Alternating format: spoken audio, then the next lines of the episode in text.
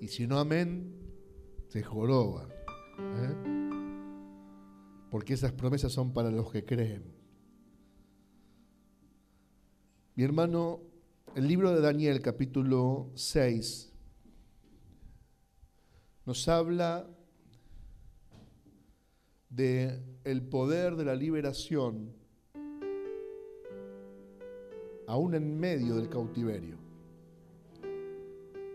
El poder de la liberación aún en medio del cautiverio. Daniel capítulo 6, versículo 10 en adelante. Dice la Biblia, cuando Daniel supo que el edicto había sido firmado, estamos grabando, ¿no?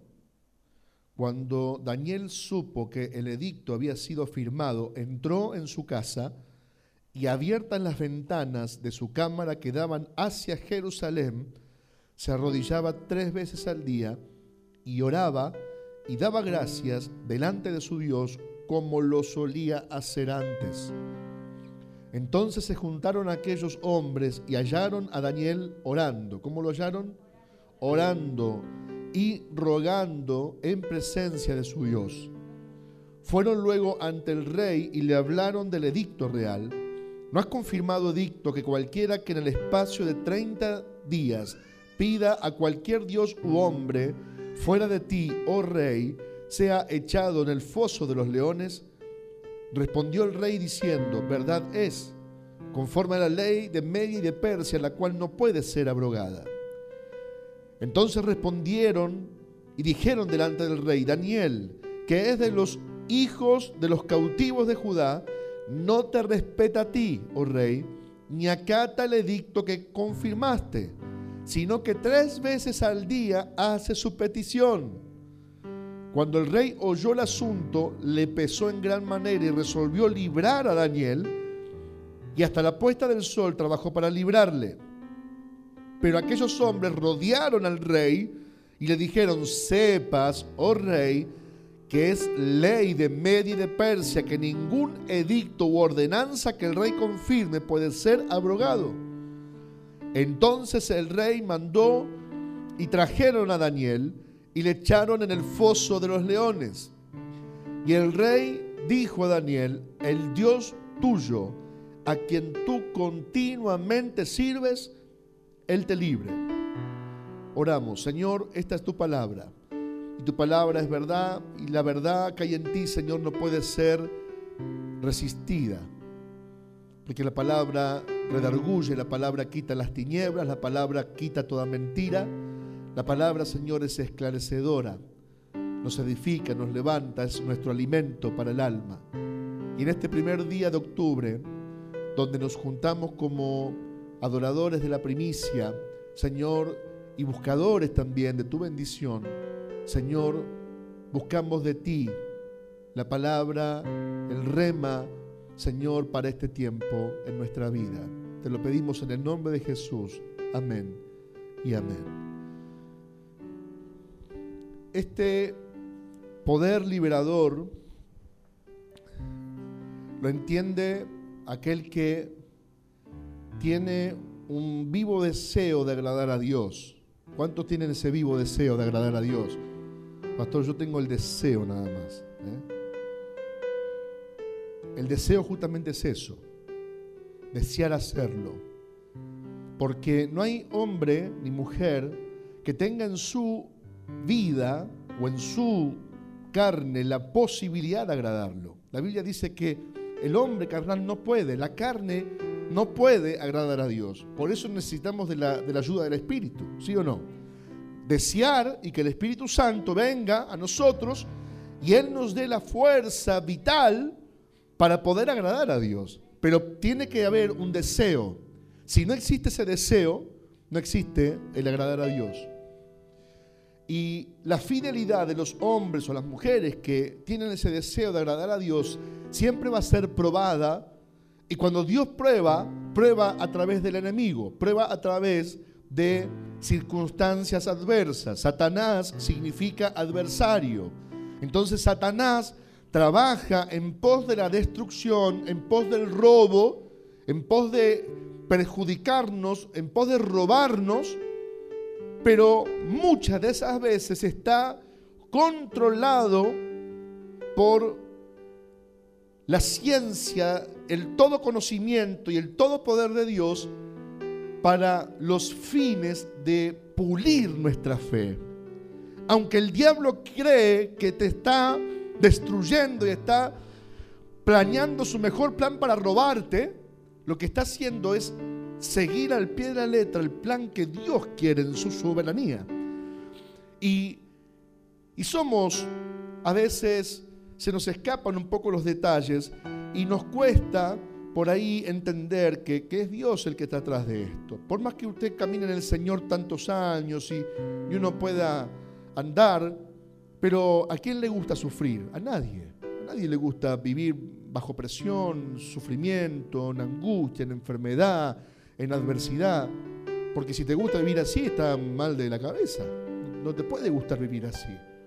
Pero si uno vive así, aún teniendo a Cristo, tiene que tener luz de saber que si en mí está ese vivo deseo de querer agradar al Señor y esforzándome bajo la gracia del Espíritu, que es la única manera de poder lograrlo, Dios está de mi parte. Él siempre va a estar de mi parte. No por lo que yo pueda hacer, sino por lo que Él pueda hacer. Él va a estar de mi parte porque dice la Biblia que no tenemos un sumo sacerdote que no pueda compadecerse de nosotros. ¿Qué significa compadecerse? Significa ponerse a la altura de tu circunstancia.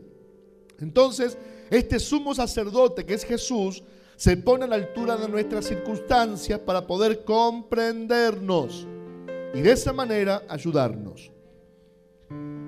La unción o el respaldo de Dios que está sobre nosotros es lo que hace la diferencia es lo que hace distinto a las personas. Es lo que hace soportar los malos momentos.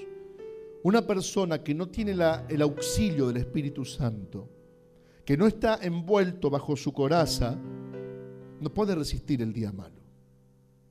No puede, porque va a sucumbir a ese día malo. Porque las fuerzas que se juegan allí no son naturales, no son carnales se deben resistir bajo el fuego del Espíritu.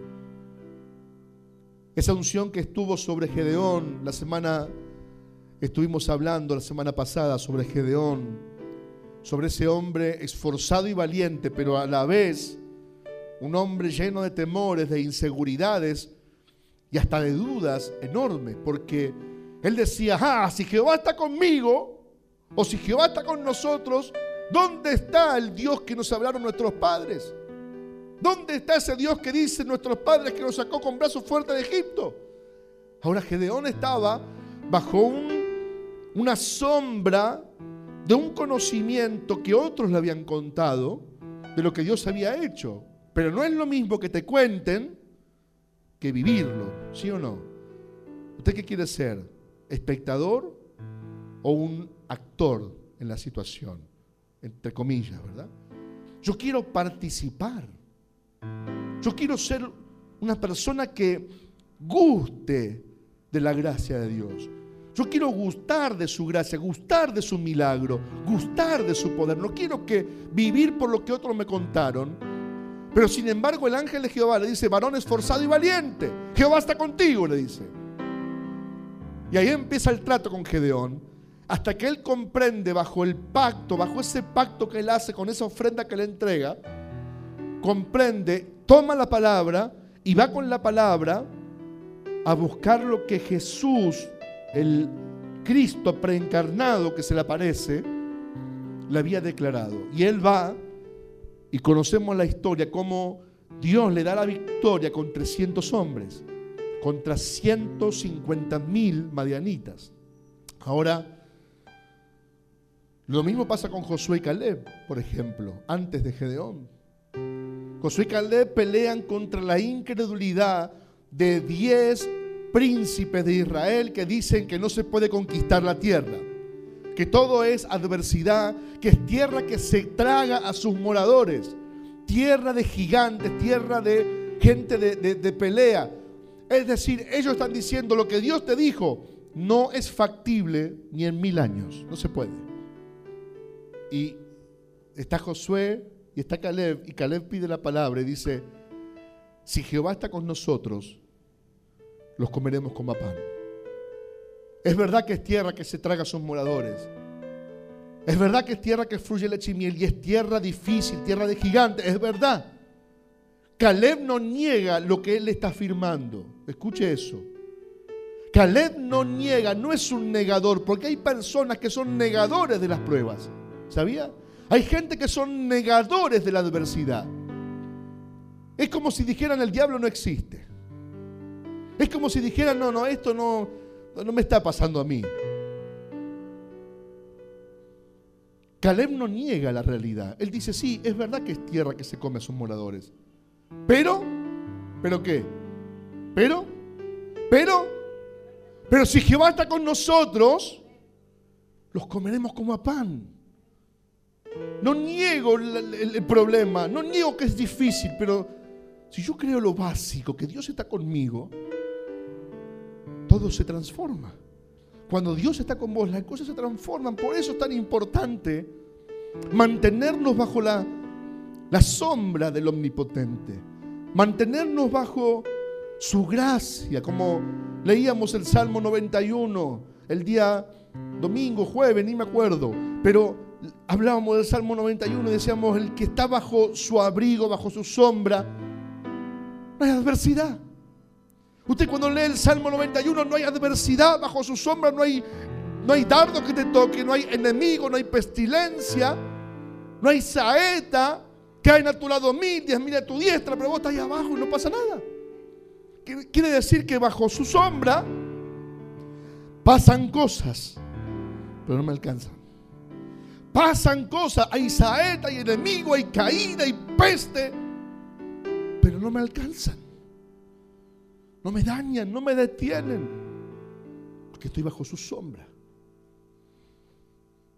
Gedeón, Josué, Caleb, Sansón. Pastor, pero Sansón era más carnal. Era un churrasco con lomo. Sansón era un bife de lomo, de carne. Con papa frita, completo, con huevo y a caballo. El tipo era un hombre devoto, su familia lo cría, sus padres, bajo voto, bajo pacto, bajo entrega, lo crían en un voto de los nazareos. Y a la primera filistea que se cruzaba le caía.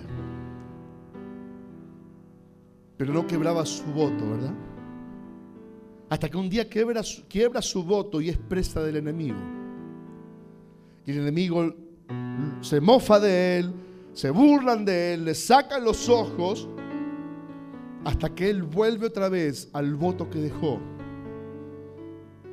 Y estando preso de los filisteos, dice, arrepentido, Señor, muera yo con los filisteos. Pero yo así no quiero seguir viviendo. Y vuelve el Espíritu Santo sobre él y dice la Biblia que él mató más filisteos en su muerte que en su propia vida. El poder del voto, el poder del pacto, el poder de estar bajo esa mano protectora, bajo esa mano poderosa que me mantiene a salvo. Porque aunque él murió con los filisteos, redimió su alma bajo ese pacto. David, también siendo un hombre llamado, un hombre ungido, pero un hombre devoto, de pacto miles de errores, pero un hombre devoto, de pacto, un hombre conforme al corazón de Dios. Todos esos tienen algo en común, el voto y la unción. Todos esos tienen algo en común, el voto, el pacto y la unción. Porque son dos cosas que un hombre de Dios o una mujer de Dios no puede prescindir. Yo no puedo decir, bueno, pero el ungido acá el pastor, yo vengo a escuchar la palabra. Eso es para el, diablo, eso es para su engaño, su autoengaño. Eso es porque el diablo mantiene bajo autoengaño a mucha gente que cree que no necesita la unción y no necesita tener voto y pacto. Que puede vivir fuera del pacto, puede vivir fuera del voto. Y los que viven fuera del voto, mi hermano, son los que quedan afuera de lo que la Biblia dice que será el lloro y el crujir de dientes. No puedo vivir yo fuera del voto, fuera del pacto. Yo no puedo vivir estando a la, a la libertad del yugo. Yo tengo que ceñirme el yugo de Jesucristo y estar bajo voto y bajo pacto. Y que ese pacto me, guíe a la voluntad divina. Sansón no podía cortarse el cabello, ¿se acuerda cómo era el voto nazareo? No podía cortarse el cabello, no podía tomar vino ni sidra, no podía comer uva en ninguna de sus formas, ni seca, ni, ni, ni, en jugo, ni en nada, ni sidra, ni cortar su barba, ni cortar su, su pelo. Siete años tenía que vivir así, por lo menos. Lo que dura el voto nazareato. Y luego cortaba sus cabellos y los quemaba en holocausto como ofrenda a Dios. Y ahí terminaba el voto. Lo que pasa que, como él siempre tenía fuerza, pensaba que podía salirse del voto, del pacto. Él empezó a jugar con cosas que no se juegan. Empezó a tomar mujeres filisteas que estaban fuera del pacto. Y aún así la fuerza no lo abandonaba. Él toma miel del cuerpo muerto de un león cuando el pacto del voto nazareato le prohibía tocar cualquier cosa muerta. Y sin embargo él toma del cuerpo del león miel y come miel del cuerpo del león muerto. Y la fuerza lo seguía. Y hasta que un momento él confiesa y abre su corazón con Dalila, la filistea, y él termina siendo apresado. Y cuando quiso darse cuenta, la fuerza no volvió más. ¿Sabe qué es eso? Jugar con el voto, jugar con el pacto, jugar con el tiempo, jugar con la gracia como el chicle. Que se estira, que se estira, que se estira. Pero yo que el chicle, usted lo va masticando y se va estirando, pero llega un momento que se va poniendo duro. Y ya cuando quieres tirarlo, ¡tac! se rompe. No le digo que la gracia de Dios es como el chicle, pero sí le digo que si sigo tirando y sigo tirando y sigo tirando, puede ser que se corte. Y voy a decir, ah, mira, se cortó. Ah, mira, había que guardarse. Ah, mira, había que, mantenerse bajo el pacto. Ah, mira, había que vivir así. No era, no era que el, que deseaba, no era el que, el que buscaba ministerio, cantar, tocar, predicar. No, no, hermano, esto es para todos. Para todo el que cree. Esto es para el, todo el que quiere estar el día de mañana disfrutando con Jesucristo. Esto es para todos. La única diferencia es que hay algunos que nos toca una parte de administración, de trabajo, de, de esfuerzo. Pero esto es para todos igual es para todo igual. ¿Cuál es tu actitud ante tu adversidad? ¿Enseguida rompes tu voto? ¿Enseguida quiebras tu pacto? Enseguida vas y, y dices, no, no, bueno, el pastor se santifique. Yo, mientras mantenga más o menos domingo y martes, funciona. No, hermano, la, la lucha es de todo igual tiene que estar igual de santo, mejor o, más santo de cualquiera. ¿Qué hago yo ante la adversidad? ¿Qué hago yo cuando el diablo se desata cerrándome todas las puertas? ¿Qué hizo Daniel? Abrió las ventanas. El diablo le cerró la puerta, él abrió las ventanas. Pero no las abrió ahí. Dice que el versículo 10 del capítulo 6 dice que él las, cuando escucha del edicto, ¿cómo era el edicto? ¿Se acuerda? Cualquiera que en el espacio de 30 días, porque esto me lo aprendí con la canción de Doris Machín, no es que leía la Biblia, escuchaba a Doris. Cualquiera que en el espacio de un mes, de 30 días, pida a cualquier Dios u hombre, fuera del rey, Darío, sucesor de Nabucodonosor, sucesor de Belsasar, Darío, el persa. Cualquiera que pida a otro Dios fuera de esto, ¿por qué? Porque en el capítulo anterior, Darío, por lo que Daniel le revela a Belsasar, le revela esa famosa frase de, difícil de recordar que es Mene, Mene, no sé cuánto parsim, ¿eh? que era el fin de la caída de Babilonia, pero era el fin del, del reinado de los Nabucodonosores. Y ahí aparece Darío. Nabucodonosor era el título como faraón. ¿Y Belsasar qué hace? Belsasar va en contra de lo que su antecesor y su antecesor y su antecesor hicieron. Daniel estuvo en tres imperios y siempre fue uno de los principales gobernantes. A Belsasar le dijo, no seguiste los caminos de tu padre que reconoció que el Dios mío, que mi Dios era el, único Dios y tomaste vino en los utensilios sagrados. Y ahí, ahí ¿qué pasó? Lo cortó. Se murió. Ese Daniel, que cuando escucha el edicto, sigue haciendo lo mismo que hacía siempre. Cuando vio que las puertas se le cerraban, fue y abrió las ventanas y dice que eran las ventanas que daban a Jerusalén.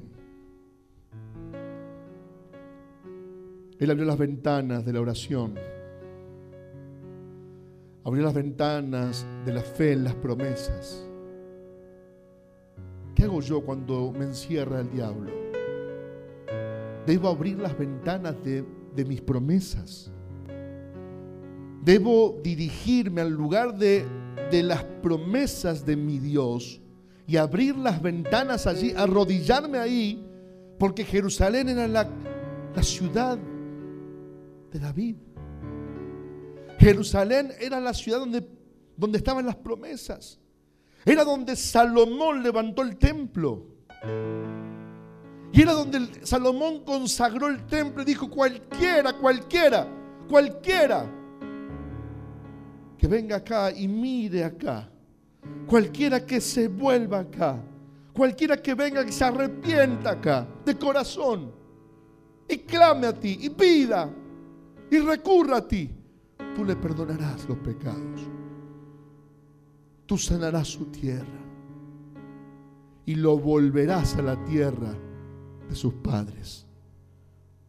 Primera de Reyes, capítulo 8, versículo 33.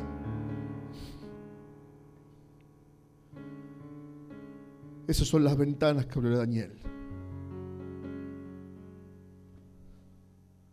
Si tu pueblo Israel fuera derrotado, escuche, Daniel era esclavo ahí y ahora le esperaba la muerte.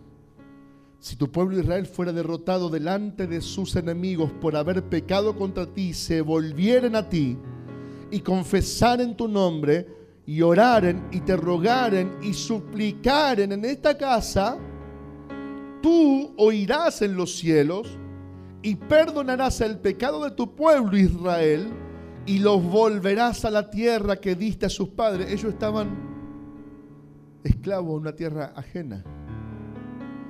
Solamente en Jerusalén habían quedado los viejitos, los enfermos, los, los minusválidos, los que no sabían ningún tipo de arte ni cultura y todo lo bueno había sido llevado. Mujeres jóvenes, hombres fuertes, gente preparada, todo eso fue cautivo y fue llevado como esclavo. Daniel, aunque era un gobernador, uno de los tres principales gobernadores, era un esclavo igual. Era un hombre de segunda clase. Entonces cuando dijo acá viene la muerte, él abre sus ventanas como lo hacía siempre, mirando hacia Jerusalén, buscando esto, buscando las promesas. procurando que Dios le dé una salida.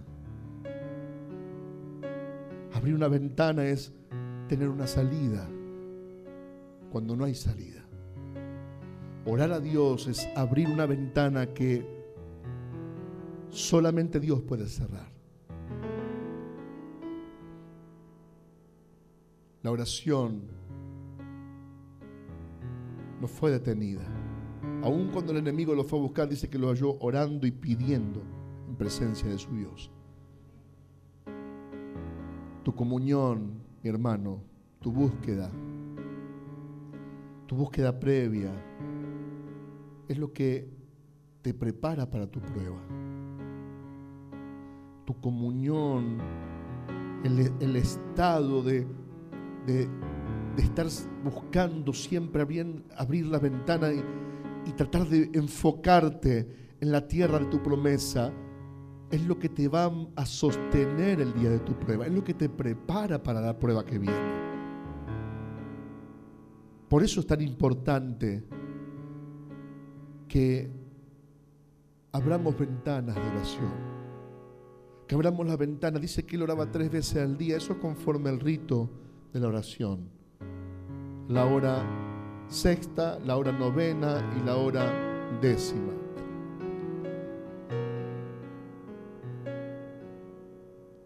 Así es la hora de la oración. Tres veces al día dice que lo hacía. Qué bueno sería ponerte metas de oración. Qué bueno sería obligarte a tener metas de oración. La pastora Marisol el día domingo hablaba y decía que el fuego en el altar debe estar siempre encendido. Y la directiva al sacerdote era cada mañana echar un leño en el altar. Y ella recalcaba esa frase, cada mañana. Bueno, pero yo quizás puedo orar a la noche. No, no, cada mañana. Porque la noche, el día ya terminó. Y yo necesito tener el fuego a la mañana para todo el día. Es como que usted quiera cargar nasta cuando se, está quedando sin nasta. no, cargue antes de ir. No cuando ya está el auto para quedar eh, tirado en medio de la calle. Entonces me gustó recalcar que el sacerdote cada mañana echaba un leño en el altar porque el fuego del altar debía arder siempre. O sea, no podía levantarse el sacerdote y mirar y decir, no, no aguanta hasta la noche. Le echo en la tarde un leñito. No. Tenés que levantarte y todos los días echarle leña para que el fuego esté ardiendo. ¿Le gusta el asado? ¿Cuántos le gusta el asado? ¿Cuántos veganos hay aquí? Si es vegano, pase a liberación ahí en la oficina. Vamos a hacer liberación. Estábamos recién en la quinta, terminando las edificaciones nuevas. Y el pastor me dice, vamos a, comer con el equipo de muchachos un cordero que voy a hacer a la, cruz y vamos a hacer un costillar con los varones que estuvimos acá trabajar. Costillar y un cordero a la cruz. ¿Por qué? Porque había comprado un aparato que era súper sofisticado para hacer cordero, entonces quería usar el aparato. Y entonces lo que dijimos nosotros, amén. Y ahí estaba, nos fuimos unos días y él se levantó muy temprano como a las 7 de la mañana y a prender el fuego, a poner su aparato ahí que tenía con posiciones y todo, y haciendo un fuego con leña, acomodándolo de un lado, del otro. Nos levantamos nosotros, tomamos mate, fuimos ahí al fogón y lo mirábamos y, los que hacemos asado siempre criticamos el fuego del otro. Eso siempre va a ser así. El que hace asado siempre le va a encontrar un problema al fuego del otro. Entonces íbamos mirábamos, decíamos así, ¿no? A las 5 más o menos. El pastor miraba, saben nada ustedes. Lo que podemos hacer, le digo, le echamos un poquito de bronceador, por lo menos para que agarre color. Y le empezábamos a gastar. Le digo, está como a dos metros, vamos a acercarlo un poquito más. Le digo, está como a dos metros el fuego. Ni transpiraba el cordero. Ahí está bien, decía el pastor.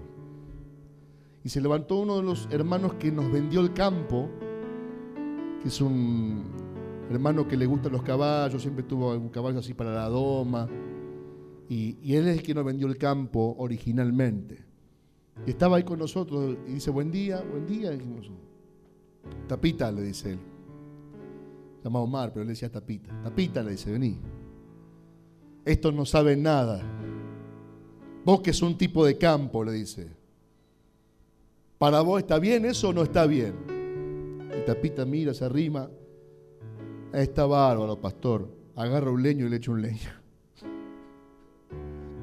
El tipo dice, está bárbaro, pero le echó el leño igual. Quedó bien con el pastor y con nosotros. Digo, el tipo le echa el leño y usted está contento. La cuestión, mi hermano, es que si no le echamos un leño, no tenemos nunca el fuego suficiente. Por ahí nos hemos acostumbrado a sobrevivir con las brasas que van quedando. El peligro de las brasas es que generan cenizas. Y la ceniza sofoca el fuego. ¿Se dio cuenta de eso? Perdón que insista con la parrilla, pero cuando usted tiene esparcidas según el arte del asador, después de un tiempo usted va a encontrar todo blanco. Muchos que hacen agregan más fuego, pero lo primero que hay que hacer es revolver así, con el atizador revolver así para que las cenizas se vayan y vuelva otra vez el calorcito de la brasa. Cuando usted revuelve así, la, semilla, la, ceniza cae al piso y queda otra vez el fuego. Y cuando pone la mano, usted, el fuego está fuerte otra vez. En el altar personal, si yo no le agrego un leño la mañana, por eso sería hoy un día ideal para hacer un voto y decir, Señor, no hagamos voto así porque sí, pero decir, Señor, esta semana Hoy qué día es martes. Hasta el domingo de Santa Cena. Me voy a levantar una hora antes de lo que me levanto siempre y voy a echarle un leño al altar. Pero esos votos son fáciles de cumplir. Esfuércese. Y si algún día le falló el reloj y, y no llegó, no rompa el voto. Siga el Señor este día te fallé, pero mañana no te voy a fallar. Mañana voy a meter el, leño. Cinco minutos, diez, quince, veinte, pero métale el leño ahí al altar, a la mañana, métale el leño ahí. Todos los días. Ay, me olvidé, hoy salí con el tiempo justo, no importa, no lo rompa, no abandone. Al otro día métale el leño.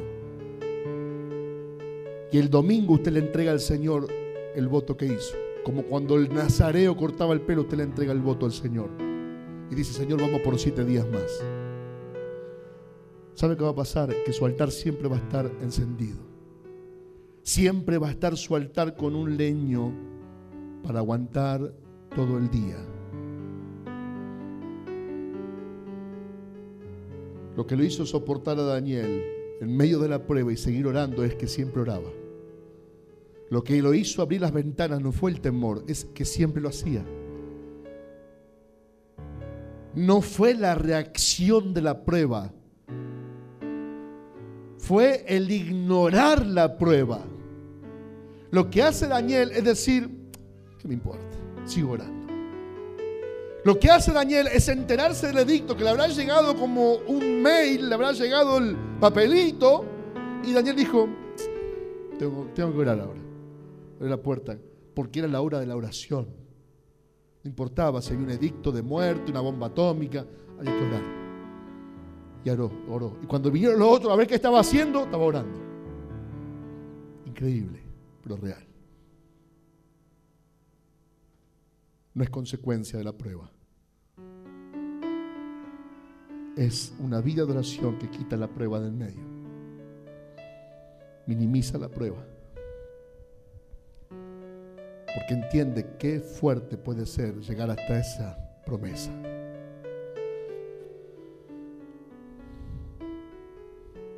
El rey quiso librarlo. Pero ¿sabe qué? Dios lo quería en el pozo. El rey quiso librarlo. El rey dice que no durmió en toda la noche y ayunó por Daniel porque lo quería. Porque era un instrumento muy poderoso para él. Era un instrumento incalculable. Él lo había puesto sobre los propios persas. Él lo había puesto como un tercero después de él. Lo representaría a muchas personas. Él iría en lugar del rey a muchos lugares. Pero Dios lo quería en el foso. Porque cuando Dios se quiere glorificar, usa cualquier instrumento que tiene a la mano. ¿Y sabe qué? se había muerto Nabucodonosor, se había muerto Belsasar, ahora Darío tenía que ser testigo que el mismo Dios que se glorificó con Nabucodonosor, revelando los sueños, el mismo Dios que le había dado la revelación al hijo de Nabucodonosor, no solamente la interpretación, sino también el sueño mismo, era el mismo que ahora. Que el mismo Dios de revelación que le había dado el final del reino a Belsasar, seguía siendo el mismo. Y Dios dijo, yo me voy a glorificar. Y no lo pudo librar el rey. Y lo echan al foso de los leones y ponen una piedra encima. Y ponen el sello del rey y el sello de todos los príncipes. Para que no se quiebre y no se corra con pena de muerte. ¿Qué le hace acordar eso? La tumba de Jesús. La tumba de Jesús. Dije, vamos a ponerlo acá y le pusieron un sello de Pilato. El sello del gobernador ahí. El sello del gobernador para que que corra esa piedra, rompa ese sello, muera también. Pero Dios lo quería Jesús ahí adentro. Porque se quería glorificar. Dios quería a Daniel ahí adentro, como quería también a Sadrach, Mesach y Abednego en el horno. Dios quería mostrar ahí adentro que él era capaz. ¿Sabe qué? Muchas veces Dios te querrá en el foso.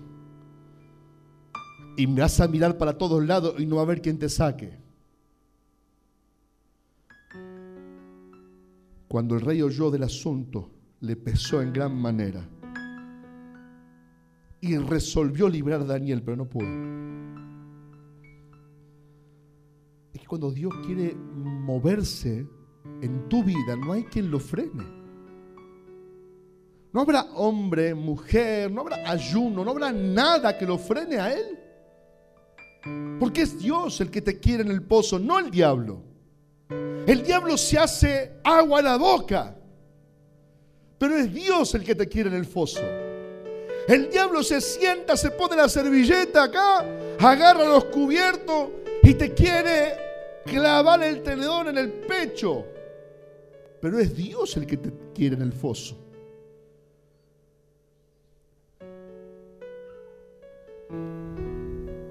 Como José lo quería en Egipto y no hubo nadie que lo parara.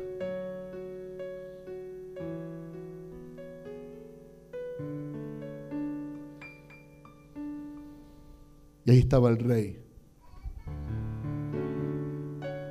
Y lo único que hace el rey es soltar una palabra. Le dice, Daniel, el Dios tuyo, a quien tú continuamente sirves, Él te libre. Yo no puedo. Y ahí, y ahí el Señor está como sacando el pecho por nosotros. Porque hasta este incrédulo está diciendo y confirmándole a un condenado a muerte dándole esperanza que Dios lo puede librar. Yo no puedo, pero el Dios tuyo, a quien tú continuamente sirves, Él te libre. ¿Quieres ser librado del horno? ¿Quieres ser librado del foso? Tiene que tener actitud de Daniel. Actitud de hombre mujer que sirve siempre. Actitud de un hombre y una mujer que ora siempre. Actitud de un hombre y una mujer que la mañana le echa un, un leño al altar. Y hasta el más incrédulo te va a confirmar la palabra. Hasta el más pagano que conozcas va a confirmar la palabra.